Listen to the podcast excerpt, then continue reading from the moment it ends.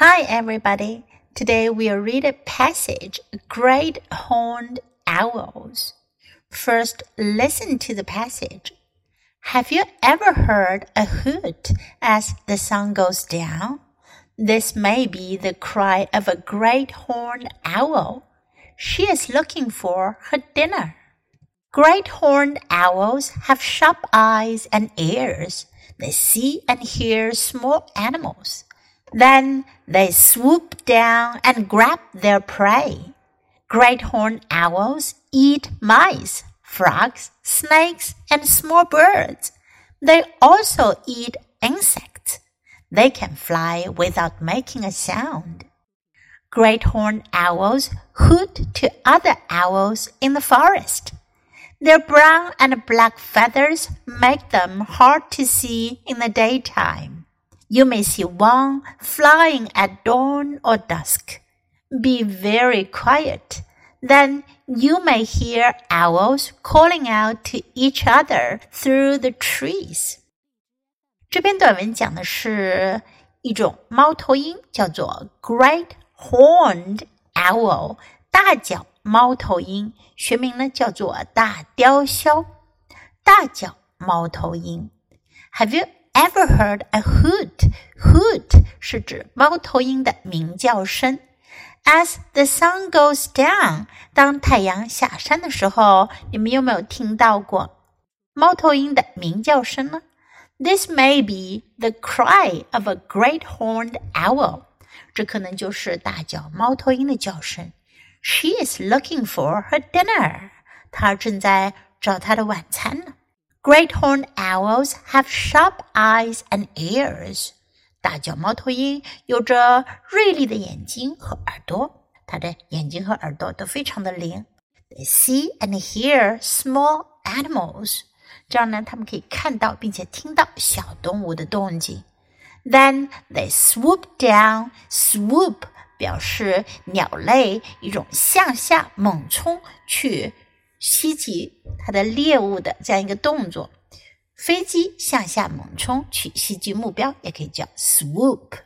They swoop down and grab their prey. Grab 是指抓住、攫取，猛的一下去抓住。Prey 就是猎物，一般的食肉动物，它们的猎物呢就叫做 prey。Great horned owls eat mice, frogs, snakes, and small birds.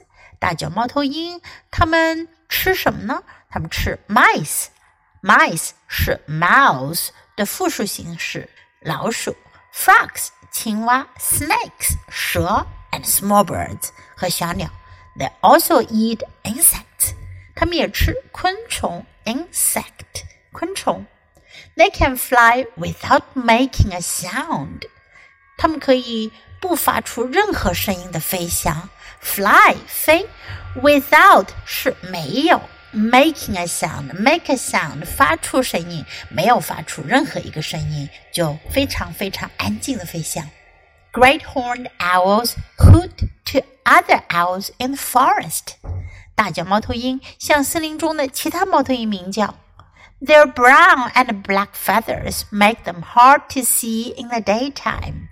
它们有着棕色和黑色的羽毛。它们这棕色和黑色的羽毛呢，make them hard，使它们很难 to see，很难什么呢？很难被看到。In the daytime，在白天的时候很难看到它。